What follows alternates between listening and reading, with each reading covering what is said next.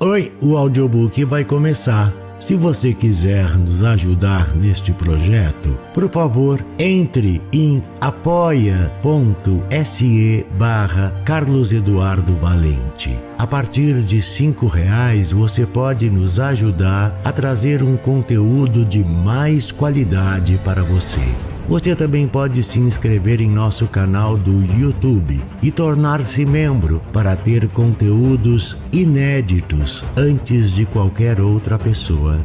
Espero que gostem do que vão ouvir. Um grande abraço a todos. Use seu fone de ouvido para uma maior imersão.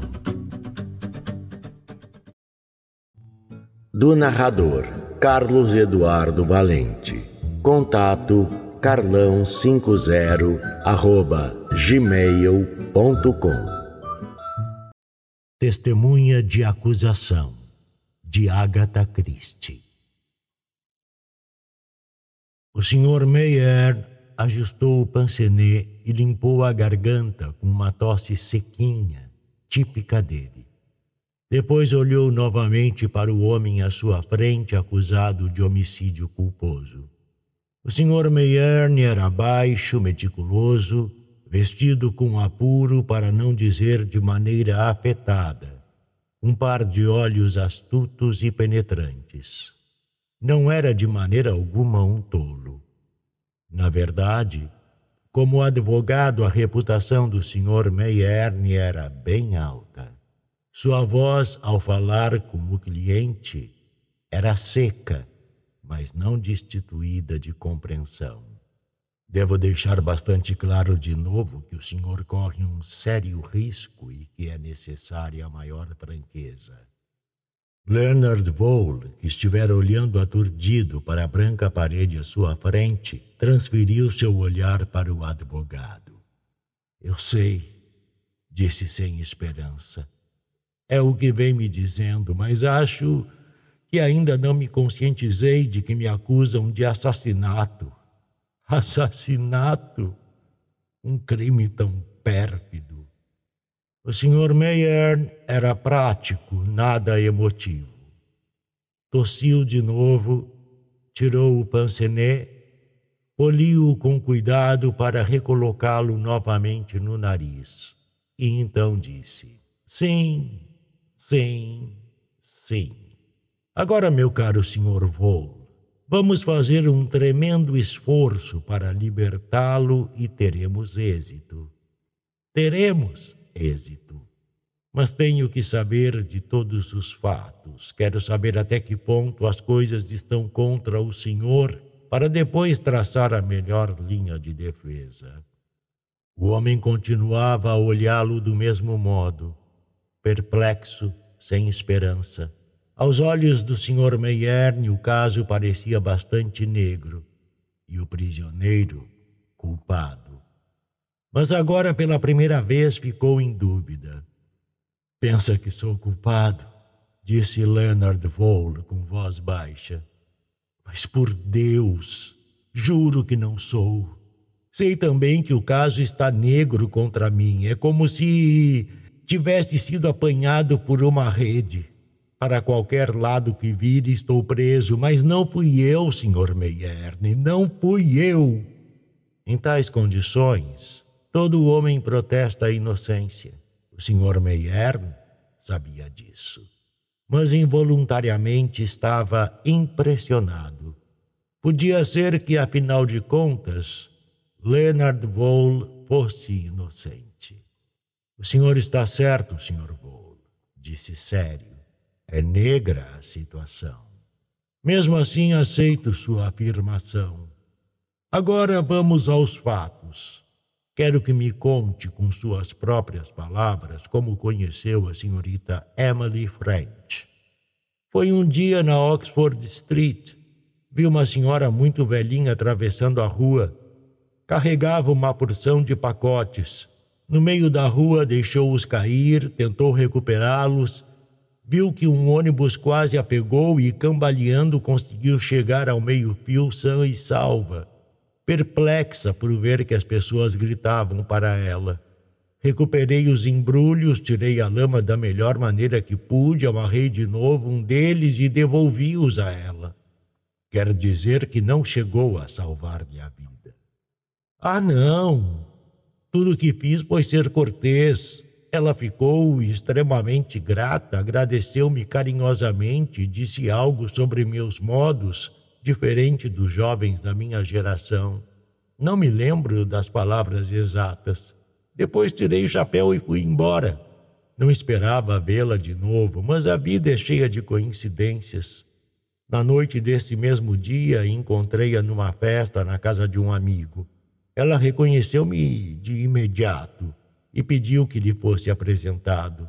Então soube que se tratava da senhorita Emily French e que ela vivia em Cricklewood. Conversamos durante alguns minutos. Acho que era o tipo de pessoa que fantasiava o ato dos outros. Deu um enorme valor ao que fiz, um ato simples que qualquer um teria executado. Ao sair, apertou-me carinhosamente a mão e pediu-me para ir visitá-la. Respondi, é claro, que teria o maior prazer em fazê-lo e ela pediu-me para marcar o dia. Não tinha muita vontade de ir, mas, como seria grosseiro recusar, marquei para o sábado seguinte. Depois que ela saiu, os amigos contaram-me coisas sobre ela. Disseram que era rica, excêntrica, que morava sozinha com uma empregada e que tinha nada mais, nada menos que oito gatos. Compreendo, disse o Sr. Mayern. O fato dela ser rica foi, então, desde logo revelado? Se quer saber se eu perguntei, Começou Leonard Vole irado, mas o Sr. Meyerne acalmou com um gesto.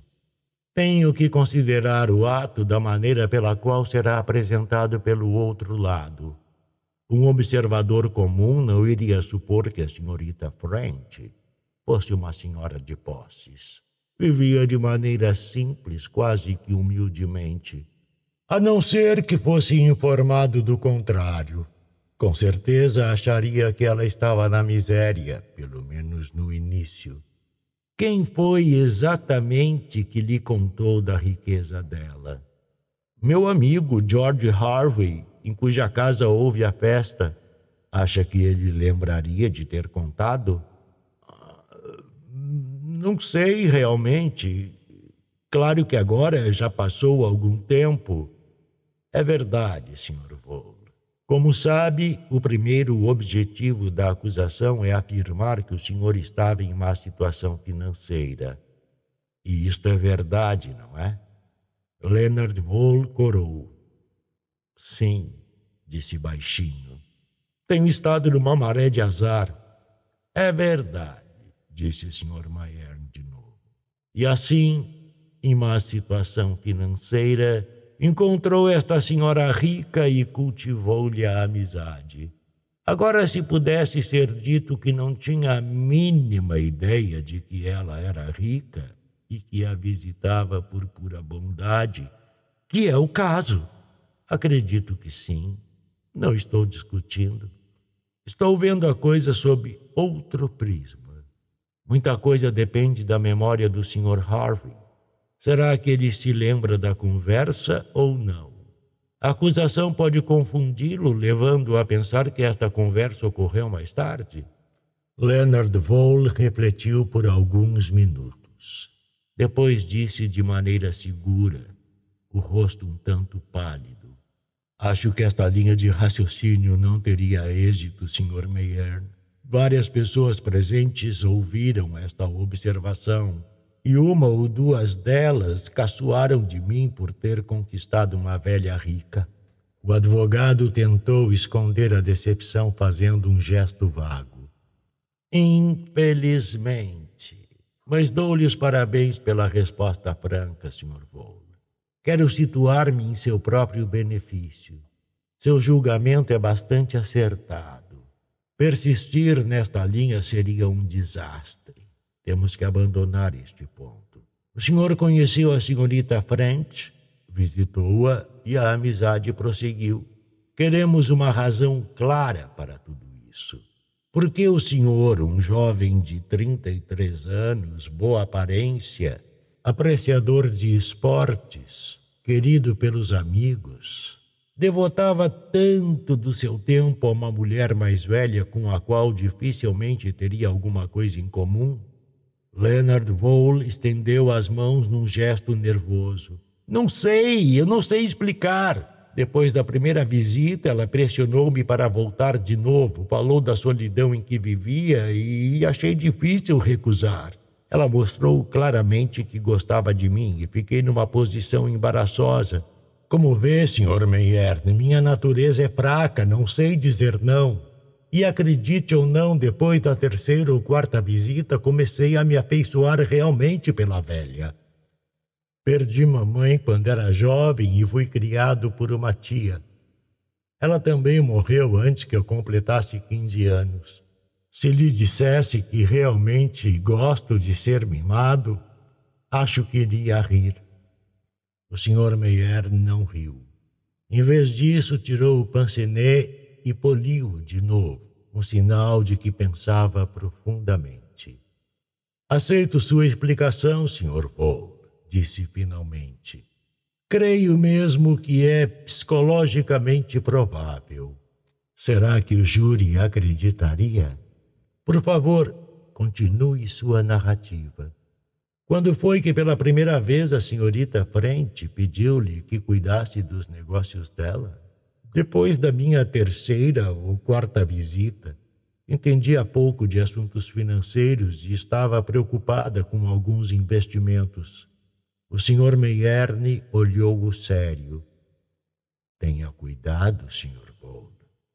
A empregada Janet Mackenzie declarou que a patroa era uma boa mulher de negócios e sabia lidar com o dinheiro que é sustentado pelos bancos com os quais operava. Não posso fazer nada, disse Vole ardentemente. Foi o que ela me disse. Sr. Meierne olhou-o por alguns minutos em silêncio. Embora não tivesse a menor intenção de dizê-lo, sua crença na inocência de Leonard Vole reforçou-se neste momento. Conhecia um pouco a mentalidade das mulheres mais velhas. Visualizou a senhorita Frente, fascinada pelo rapaz de boa aparência, caçando pretextos para trazê-lo à sua casa. Nada mais indicado que alegar ignorância do mundo dos negócios e pedir que a ajudasse nos seus investimentos. Era bastante mulher para perceber que qualquer homem fica ligeiramente lisonjeado por um reconhecimento de sua superioridade. Leonard Vole ficar envaidecido. Talvez também ela não fosse avessa à ideia de deixar o jovem saber que era rica. Emily French fora uma mulher de muita força de vontade, disposta a pagar seu preço pelo que queria. Tudo isso passou rapidamente pela cabeça do Sr. Mayerne, mas ele não deu nenhum sinal disso. Pouco depois fez outra pergunta. E o senhor lidou com os negócios a pedido dela? Lidei. Senhor Vole, disse o advogado, vou fazer-lhe uma pergunta muito séria, para a qual uma resposta honesta é de vital importância. Financeiramente, o senhor estava na lona. Tinha em mãos os negócios de uma senhora uma senhora que, de acordo com sua própria afirmação, sabia muito pouco ou nada sobre negócios. O senhor, alguma vez, de alguma maneira, converteu para o próprio uso os títulos com os quais lidava? Meteu-se em alguma transação para seu próprio lucro que não pudesse ser trazida à luz? Ele sufocou a resposta do outro. Espere um minuto antes de responder. Há dois caminhos abertos para nós. Um é mostrar sua honestidade e probidade ao conduzir os negócios da falecida, salientando que seria pouco provável que o senhor cometesse homicídio para obter dinheiro que podia ser conseguido de diversas maneiras mais fáceis. Se, por outro lado, houver qualquer coisa em suas transações que sirva de trunfo para acusação ou, em linguagem mais simples, se puder ser provado que o senhor ludibriava a senhorita frente de alguma maneira, devemos dizer que não havia motivo para o assassinato, já que ela era uma fonte de renda para o senhor. Vê a diferença, não é? Agora eu lhe peço que reflita antes de responder. Mas Leonard Bowley não levou quase nada para responder. Minhas transações com a senhorita Frente eram todas perfeitamente honestas. Agi sempre da melhor maneira defendendo os interesses dela, como qualquer um pode constatar se fizer uma boa averiguação. Obrigado, disse o senhor Meyer.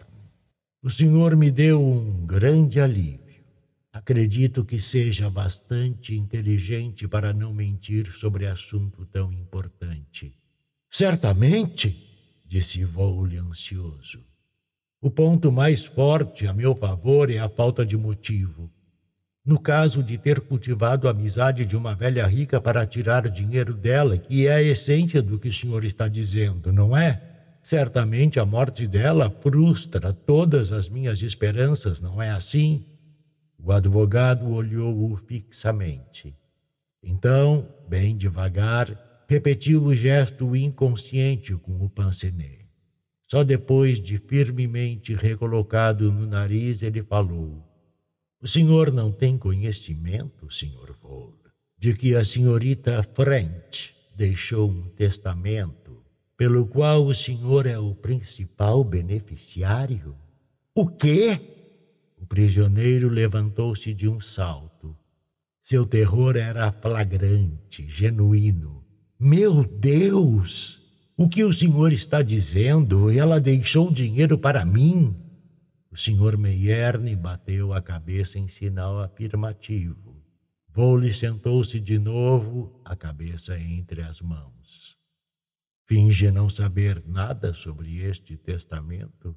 Fingir? Claro que não há o menor fingimento, não sabia de nada.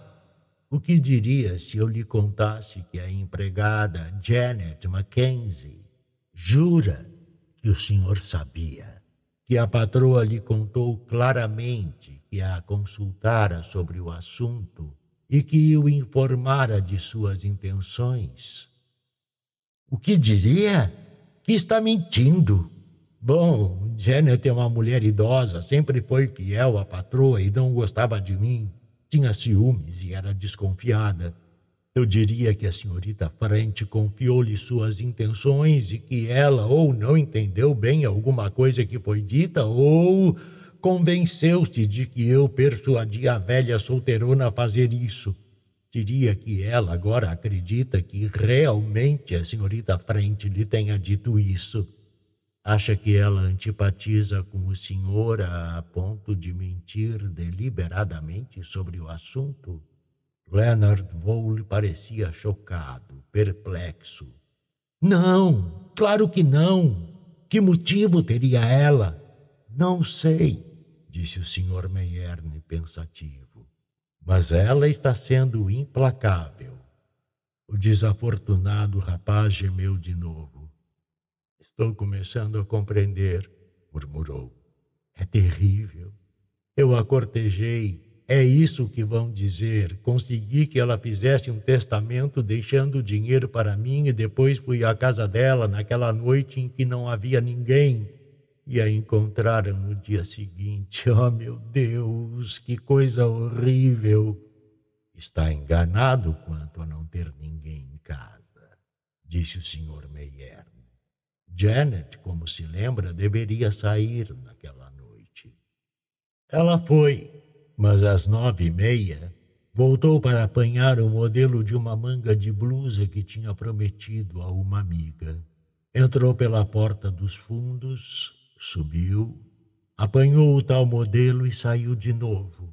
Ouviu vozes na sala de visitas e, embora não pudesse entender o que diziam, irá jurar que uma delas era a senhorita French e a outra de um homem. Às nove e meia, disse Leonard Bowl. Às nove e meia, pôs-se de pé de um salto. Mas então estou salvo, salvo.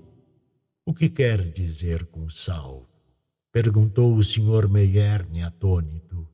Por volta das nove e meia estava de volta em casa. Minha esposa pode provar isso. Quando saí da casa da senhorita Frente, faltavam cinco minutos para as nove. Cheguei em casa por volta das nove e vinte. Minha mulher estava lá me esperando. Oh, graças a Deus!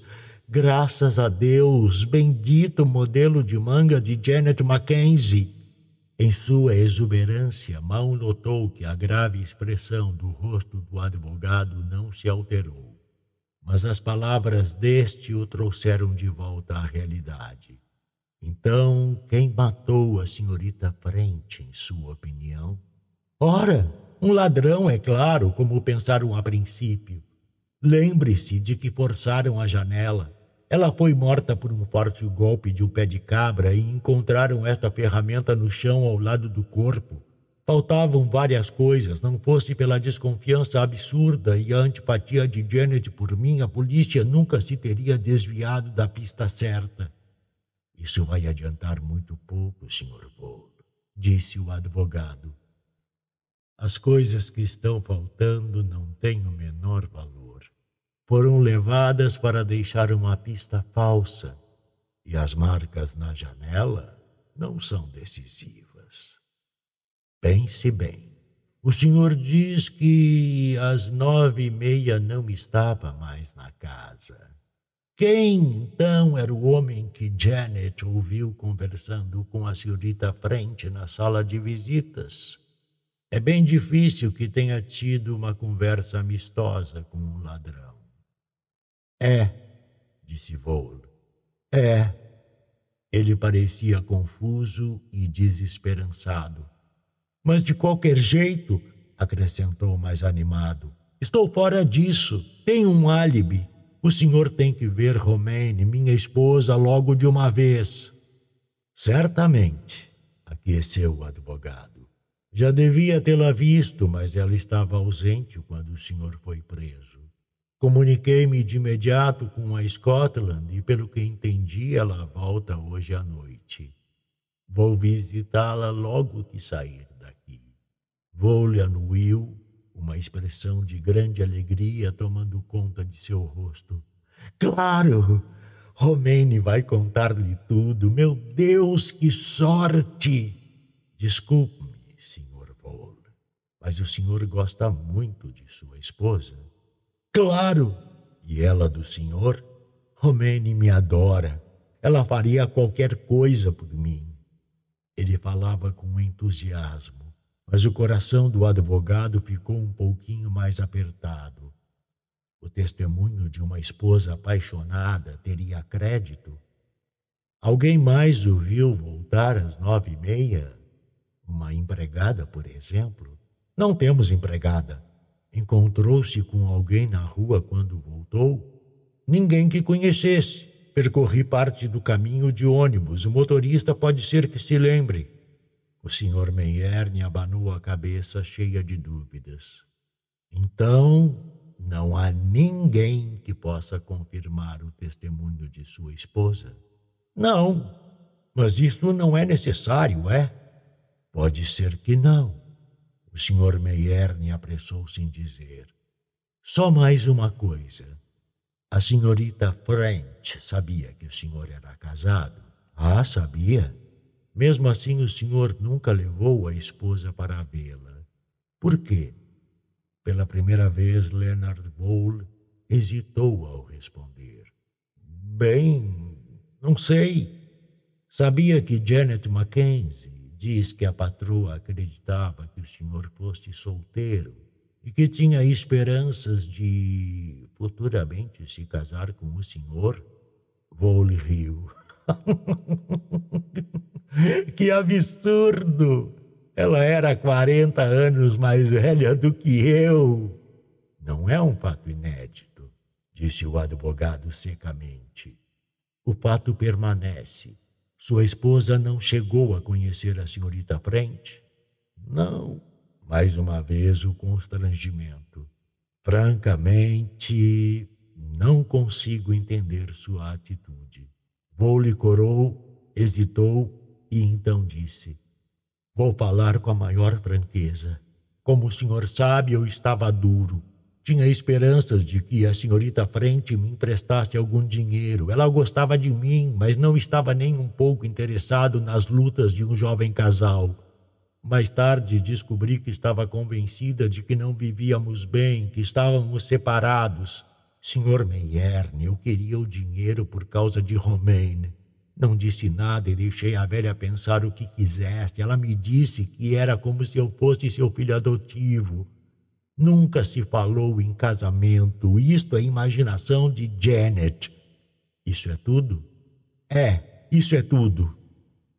Houve um pouco de hesitação nestas palavras. Foi o que o advogado pensou. Ele levantou-se e estendeu a mão. Até logo, Sr. Paul. Ele olhou o rosto conturbado do rapaz e falou num raro impulso. Acredito na sua inocência, apesar dos fatos estarem contra você. Espero prová-lo e fazer-lhe justiça. Vou-lhe sorriu para ele.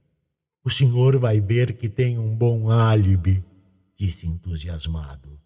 De novo, mal notou que o outro não respondeu.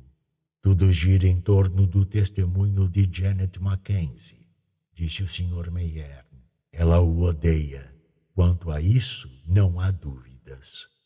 Ela não pode me odiar, protestou o jovem. O advogado balançou a cabeça enquanto saía. Agora vamos à senhora Vole, disse para si mesmo. Ficara bastante perturbado pelo rumo que as coisas iam tomando. Os Voles moravam numa casinha velha perto de Paddington Green, e para lá o advogado se dirigiu. Atendeu a campainha uma mulher desleixada, obviamente uma empregada doméstica. Por favor, a senhora Volo já chegou? Chegou já faz mais de uma hora. Não sei se o senhor pode vê-la. Se levar meu cartão, tenho certeza que ela irá receber-me disse o senhor Meierne calmamente. A mulher olhou-o desconfiada, limpou a mão no avental e apanhou o cartão. Depois fechou-lhe a porta na cara e deixou-o esperando do lado de fora. Mas em poucos minutos depois ela voltou ligeiramente mudada. Entre, entre, por favor. Ela levou-o a uma salinha de visitas. O senhor Meierne pôs-se a examinar um desenho na parede e, de repente, se viu diante de uma mulher alta e pálida que entrara tão silenciosamente que ele não ouviu. Senhor Meierne, o senhor é o advogado de meu marido, não é? Quer sentar-se? Até ela falar, ele não se apercebera de que era estrangeira. Agora, observando-a mais de perto, notou as maçãs salientes do rosto, o cabelo negro azulado e um ligeiro e ocasional movimento de mãos nada inglês. Uma mulher estranha, muito quieta, tão quieta que fazia a pessoa sentir-se pouco à vontade. Desde o começo, o Sr. Meierne teve consciência de que estava diante de algo que não entendia bem. Vamos, senhora Bull, disse ele. A senhora não deve desanimar. Ele calou-se. Era óbvio que Romain Vole não tinha a menor intenção de desanimar. Estava perfeitamente calma. Conte-me tudo, por favor. Quero saber de tudo. Não tente poupar-me. Quero saber o pior. Ela hesitou depois repetiu, falando mais baixo, com uma curiosa ênfase que o advogado não entendeu. Quero saber o pior. O Sr. Meierne repetiu a entrevista com Leonard Vole. Ela escutou atenta, aquecendo de vez em quando. Entendo, disse ela quando ele terminou. Ele quer, ele quer que eu diga que ele chegou às nove e meia aquela noite? Ele chegou às nove e meia, não foi? perguntou o advogado.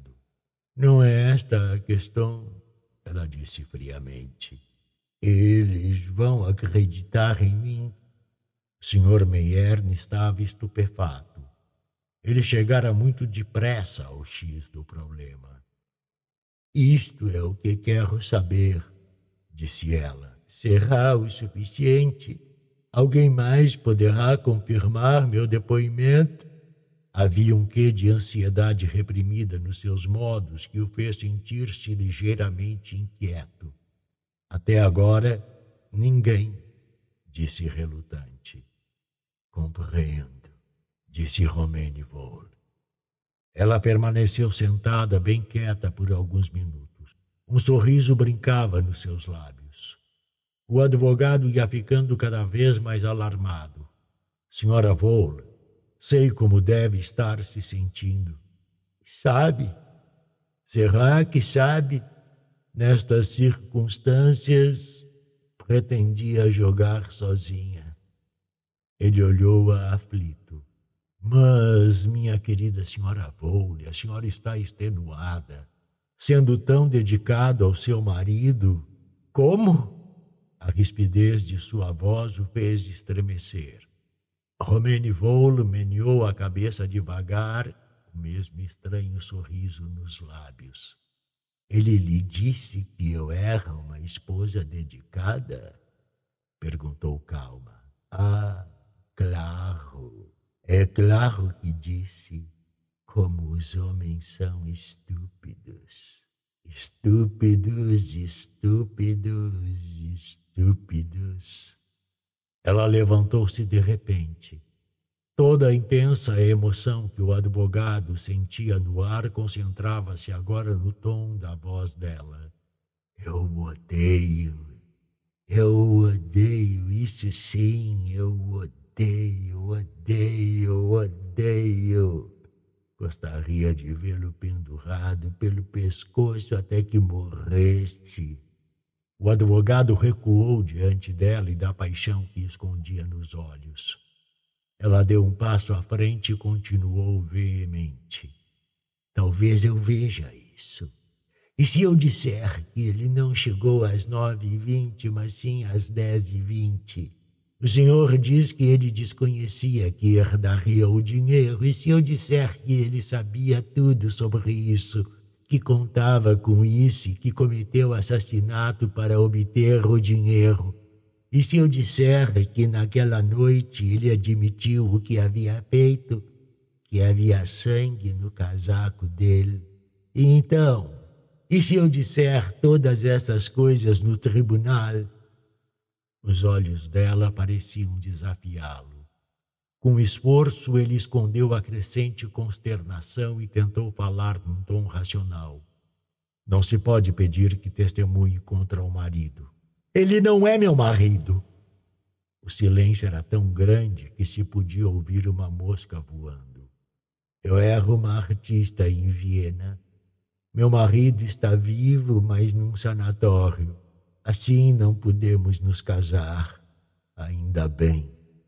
Gostaria que me dissesse uma coisa, falou o Sr. Meyer. Ele conseguiu parecer mais calmo e frio como sempre. Por que está tão zangada com Leonard Vole? Ela abanou a cabeça, sorrindo um pouco. Sim, o senhor gostaria de saber, mas não vou lhe dizer. Vou manter meu segredo. O senhor Meierne soltou sua tosse seca e levantou-se. Acho que não há mais motivo para prolongar essa entrevista, observou ele. Terá notícias minhas depois que eu me comunicar com o meu cliente. Ela aproximou-se dele, olhando com os maravilhosos olhos escuros. Diga-me, ela falou. Acreditou honestamente que ele era inocente quando veio aqui hoje? Acreditei, disse o senhor Meyer. Coitadinho, riu ela. E ainda acredito, atalhou o advogado. Boa noite, madame. Ele retirou-se da sala, levando com ele a lembrança daquele rosto alarmado. Vai ser um negócio dos diabos, disse o senhor Meierne para si mesmo enquanto descia a rua. Era tudo extraordinário. Uma mulher extraordinária, uma mulher perigosa. As mulheres ficam diabólicas quando encostam a faca no peito de alguém. O que poderia fazer? Aquele pobre homem não teria onde se apoiar. Claro, possivelmente cometera o crime. Não, disse o Sr. Meierne para si mesmo. Não, há muitas provas demais contra ele. Não acredito nesta mulher. Inventou esta história toda, nunca falará no tribunal. Ele gostaria de ter mais certeza quanto a isso.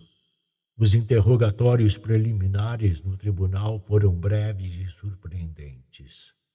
As principais testemunhas de acusação eram Janet Mackenzie, empregada da falecida, e Romaine Heilger, austríaca, amante do prisioneiro. O Sr. Meierne sentou-se no tribunal e ouviu a comprometedora história que Romaine contou, tal e qual lhe dissera durante a entrevista. O prisioneiro adiou sua defesa e ficou em prisão preventiva para aguardar o julgamento. O Sr. Meierne estava desorientado. Tudo estava contra Leonard Vole. Até o famoso advogado da coroa escalado para a defesa deixava pouca esperança. Se pudermos abalar o depoimento desta austríaca, talvez se possa fazer alguma coisa. Disse sem muita certeza, mas está muito difícil. O Sr. Meierne concentrara as energias num único ponto. Supondo que Leonard Vole estivesse falando a verdade e tivesse saído da casa da falecida às nove horas, quem era o homem que Janet ouvira conversando com a senhorita French às nove e meia? Um único raio de luz aparecia na forma de um sobrinho mau caráter que, há algum tempo, bajulou e ameaçou a tia por causa de dinheiro. O advogado soube que Janet Mackenzie sempre foi ligada a este rapaz e nunca deixou de defendê-lo perante a tia. Era bem possível que a senhorita French estivesse conversando com o sobrinho depois de Leonard Wall ter saído sobretudo porque não fora encontrado em nenhum dos lugares que costumava frequentar. Quanto a outras linhas de ação, as pesquisas do advogado foram negativas. Ninguém vira Leonard Vole entrando em sua própria casa nem saindo da residência da senhorita Frente. Ninguém vira nenhum outro homem entrar ou sair da casa em Cricklewood. Os interrogatórios não levaram a nada. Foi na véspera do julgamento que o Sr. Meierne recebeu a carta que mudou completamente os rumos de seu pensamento. Chegou pelo correio das seis horas. Uns garranchos de pessoa semi-analfabeta, escritos em papel comum e colocados dentro de um sujo envelope sobre o qual se encontrava um selo completamente torto. O Sr. Meierne leu e releu a carta até entender-lhe o significado. Querido senhor, o senhor é o advogado do rapaz. Se quiser desmascarar aquela sirigaita e um montão de mentira, vem até Charles Rente 16 hoje de noite. Vai te custar 200 libras. Pergunte pela senhorita Mogson. O advogado leu e releu a estranha epístola. É claro que podia ser um embuste, mas quando pesou bem, o Sr. Meierne ficou convencido de que era genuína e de que era uma esperança para o prisioneiro. O depoimento de Romaine Heilger prejudicou-o completamente. e a linha de defesa queria seguir de que o depoimento de uma mulher que vivia uma vida imoral não era digno de confiança, era, pelo menos, muito fraca. O Sr. Meierne tomou uma decisão. Era seu dever salvar o cliente a qualquer custo. Tinha que ir a Shaw's Ranch. Ele encontrou um pouco de dificuldade em achar o lugar, um edifício em ruínas numa favela mal cheirosa. Ao perguntar pela senhora Morgan, foi levado a uma sala no terceiro andar. Bateu à porta e, não obtendo resposta, bateu de novo. Foi aí que ouviu um arrastar de pés e, pouco depois, a porta foi cautelosamente aberta. Por trás dela surgiu uma criatura encurvada. De repente, a mulher, pois se tratava de uma mulher, deu um risinho gutural e abriu totalmente a porta. Então é você, querido, disse numa voz roupenha. Não tem ninguém com você, né? Nada de truques. Tá bem. Pode entrar. Entra. Com alguma relutância, o advogado cruzou a soleira da porta para entrar numa salinha suja, com o um lampião tremeluzente. No canto, uma cama ainda por fazer uma mesa de pinho e duas cadeiras bambas. Pela primeira vez, o Sr. Meierne teve uma visão total da inquilina do repugnante apartamento. Uma mulher de meia idade, desgrenhados cabelos grisalhos e um lenço amarrado em volta do rosto. Ela o viu olhando para o lenço e riu de novo. O mesmo curioso risinho gutural. Quer saber por que escondo minha beleza, querida? Tem medo que possa tentar você, é? Mas você vai ver, você vai ver. Ela afastou o lenço do rosto e involuntariamente o advogado recuou diante da quase disforme mancha escarlate. Ela recolocou o lenço. Não tá muito afim de me beijar, né, queridinho? Não me espanto. Já fui uma menina bonita e não foi há muito tempo estar pensando. Ácido sulfúrico, querido, ácido sulfúrico. Foi isso que causou essa beleza. Mas ela vai me pagar. Aquela. E ela despejou uma torrente de blasfêmias que o advogado tentou reprimir, mas em vão. Finalmente ela calou-se, as mãos abrindo-se e fechando-se nervosamente. Chega disso, disse o advogado ríspido. Vim até aqui porque tenho motivos para acreditar que você pode me dar informações que podem inocentar meu cliente, Leonard Vole. É isso? Olhou-o de soslaio. E o dinheiro, queridinho? Disse com a voz fanhosa. Duzentos mangos, tá lembrado? É seu dever prestar depoimento e pode ser chamada para fazê-lo. Isso não vai adiantar, querido. Já sou velha e não sei nada. Se me der duzentinhos, talvez eu possa dar umas dicas para você, entende? Que tipo de dica? O que diria de uma carta? Uma carta dela? Não interessa como veio parar aqui, isso é comigo, mas quero o dinheiro. O Sr. Meierne olhou-a friamente e tomou uma decisão. Eu lhe dou dez libras e só. E isso só se a carta for o que está dizendo que é. Dez libras! Ela gritou e esbravejou. Vinte! Disse o Sr. Meyer. E esta é minha última palavra. Ele levantou-se como que para ir embora. Depois, observando-a de perto, tirou do bolso a carteira e contou vinte e uma libras. Como vê, disse ele, é tudo o que tenho comigo. É isso ou nada. Mas ele previra que a divisão do dinheiro seria demais para ela. Ela xingou, blasfemou em vão mas por fim cedeu. Dirigiu-se até a cama e tirou alguma coisa debaixo do roto colchão. Tá aqui, seu desgraçado, vociferou. A que interessa é a de cima. Ela jogou-lhe um maço de cartas. O Sr. Meierne desamarrou-as e pôs-se a examiná-las metódica e friamente, como de costume. A mulher que o observava ansiosa não pudera detectar nada daquele rosto impassível. Leu cada carta, voltou à de cima e a leu de novo. Depois amarrou novamente todo o maço com cuidado.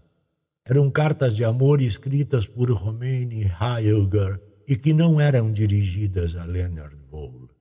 A carta de cima datava do dia da prisão deste. Falei a verdade, não falei, gemeu a mulher. Esta carta acaba com ela, não acaba?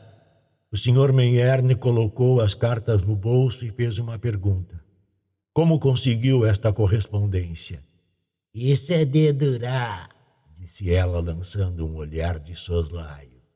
Mas sei mais uma coisa. Estava no tribunal e ouvi o que a Sirigaita disse. Vê se descobre onde ela estava às dez e vinte, a hora que disse que estava em casa. Pergunta no Lion Road Cinema. Eles se lembram. Uma mulher fina, elegante, desgraçada. Quem é o homem? perguntou o Sr. Meyer. Só tem o primeiro nome aqui. A voz da outra tornou-se rouca, grossa, as mãos se abrindo e se fechando. Por fim colocou a mão no rosto. É o homem que me fez isso. Agora já faz muito tempo. Ela tirou ele de mim e era uma pirralha naquela época. E quando fui procurar ele para trazer ele de volta, ele jogou essa desgraça em mim. E ela riu, aquela desgraçada. Tenho uma raiva danada dela. Nestes anos eu segui ela, espionei mesmo. E agora apanhei ela. Ela vai sofrer por causa disso, não vai, seu advogado? Vai sofrer? Provavelmente será presa por perjúrio, disse o Sr. Meierne calmo. Presa? Isso que quero. Vai embora, não vai? Onde está meu dinheiro? Onde está esse bendito dinheiro? Sem dizer uma palavra, o Sr. Meierne colocou as notas sobre a mesa. E então, respirando fundo, saiu do sórdido aposento. Quando olhou para trás, viu a mulher cantarolando com o dinheiro na mão. Ele não perdeu tempo. Foi direto ao cinema Lion Road e mostrou a fotografia de Romaine Heilger. O porteiro reconheceu-a de imediato. Chegara ao cinema com um homem pouco depois das dez horas na noite em questão. Ele não reparara no par, mas se lembrava dela que comentou com ele a fita que estava em cartaz. Ficaram até o fim, cerca de uma hora. O Sr. Meierne estava satisfeito. Depoimento de Romane Heilger não passava de um monte de mentiras, do princípio ao fim. Por causa do seu ódio, inventara tudo. O advogado pôs-se a pensar no que estaria por trás deste ódio. O que teria Leonard Vole feito a ela? Ele parecia perplexo quando o advogado lhe relatou a atitude dela. Ele declarou com veemência que era inacreditável uma coisa dessas. Mas pareceu ao Sr. Meierne que, depois do primeiro momento de espanto, faltava sinceridade aos seus protestos. Ele sabia. O Sr. Meierne estava convencido disso. Ele sabia, mas não tinha a menor intenção de revelar o fato. O segredo entre aqueles dois permanecia em segredo. Saberia da verdade algum dia?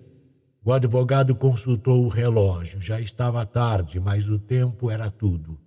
Chamou um táxi e deu um endereço.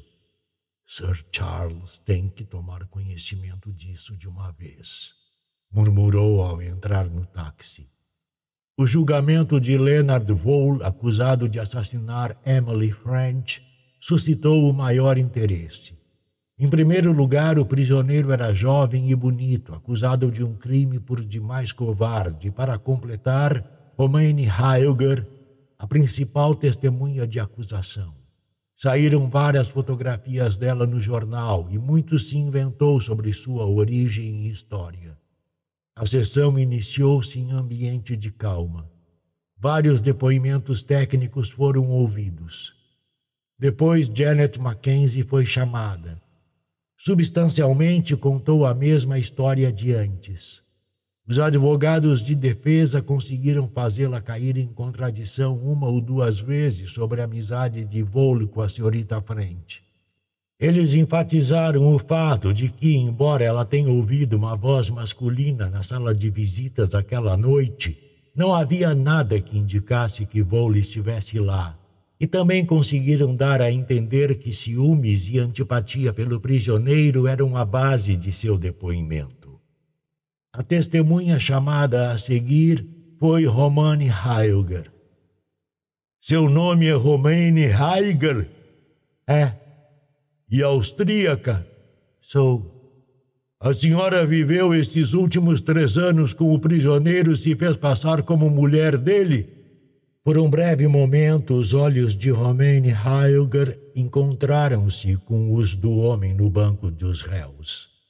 Sua expressão trazia algo de curioso e insondável. Vivi. E o interrogatório continuou. Os fatos comprometedores foram aparecendo. Na noite em questão, o prisioneiro levou um pé de cabra com ele. Voltou às dez e vinte e confessou ter matado a solteirona. Os punhos da camisa estavam sujos de sangue e ele os queimou no fogão da cozinha.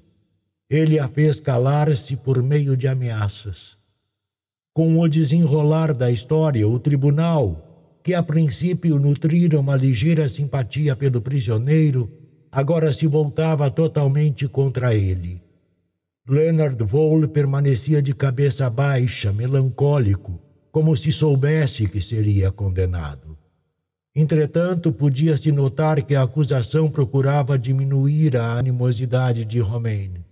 Seria preferível uma testemunha menos parcial. Imponente e poderosa, a defesa levantou-se.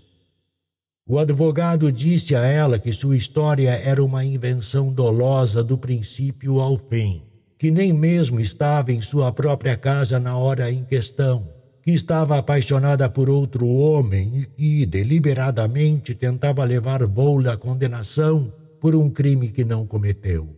Romaine negou estas alegações com extrema insolência.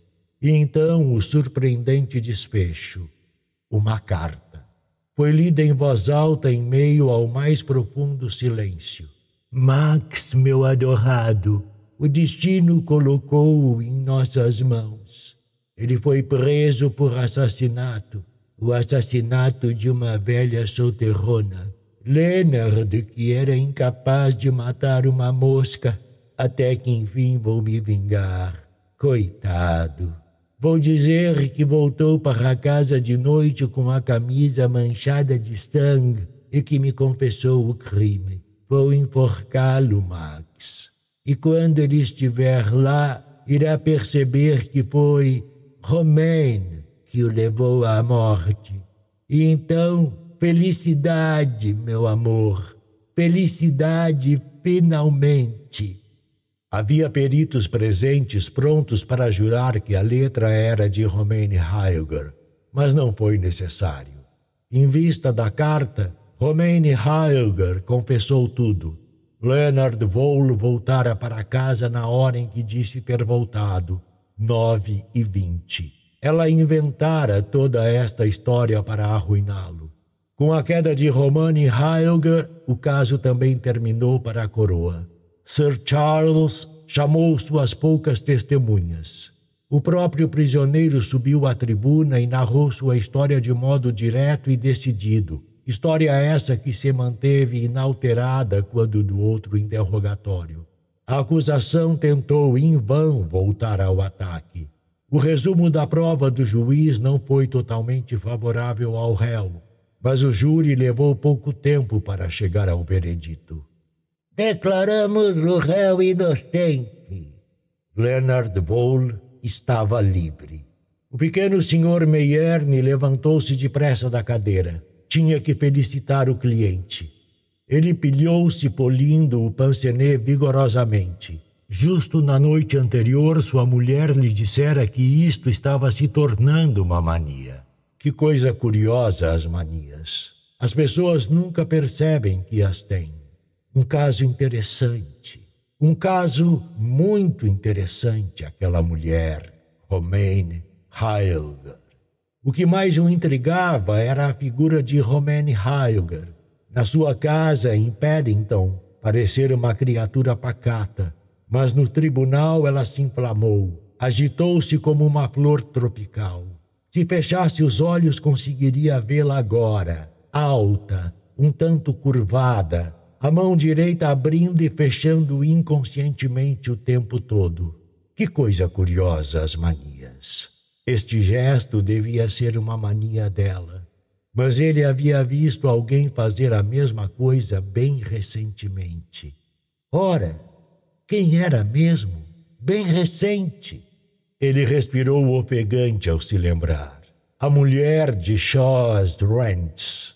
O advogado permaneceu quieto, a cabeça girando. Era impossível, impossível. Mas Romane Heilger era uma atriz. O advogado da coroa veio por trás dele e bateu-lhe de leve no ombro. Já felicitou nosso homem? Ele esteve por um fio, você sabe, venha comigo. Mas o advogado balançou a cabeça. Ele só queria uma coisa: ver Romane Heilger frente a frente. Mas ele só a viu algum tempo depois. O lugar do encontro é irrelevante.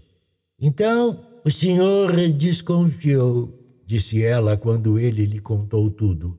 O rosto? Ora, isso foi facílimo e a luz do lampião era horrível, de modo que você não pôde ver a maquiagem. Mas por quê? Por quê? Porque joguei uma cartada solitária? Ela sorriu um pouco, lembrando-se da última vez que usou estas palavras. Uma comédia, meu amigo. Eu tinha que salvá-lo. O depoimento de uma mulher dedicada ao marido não teria sido o bastante. O senhor mesmo disse, mas conheço a psicologia das plateias. Quando descobrissem que meu depoimento era falso e comprometedor, estabelecer-se-ia de imediato uma reação favorável ao prisioneiro. E o maço de cartas? Uma única carta a carta vital parecia um. como se chama? Uma conspiração. Então o tal Max nunca existiu, meu amigo. Eu ainda acho que a senhora poderia tê-lo libertado através do procedimento normal, disse o senhor Maierne, um pouco ofendido. Não quis arriscar, sabe? O senhor pensava que ele fosse inocente. E a senhora sabia, não é? Compreendo, disse o pequeno senhor Maier. Meu caro senhor Maier, disse Romaine, o senhor não compreende coisa alguma. Eu sabia, eu sabia que ele era culpado.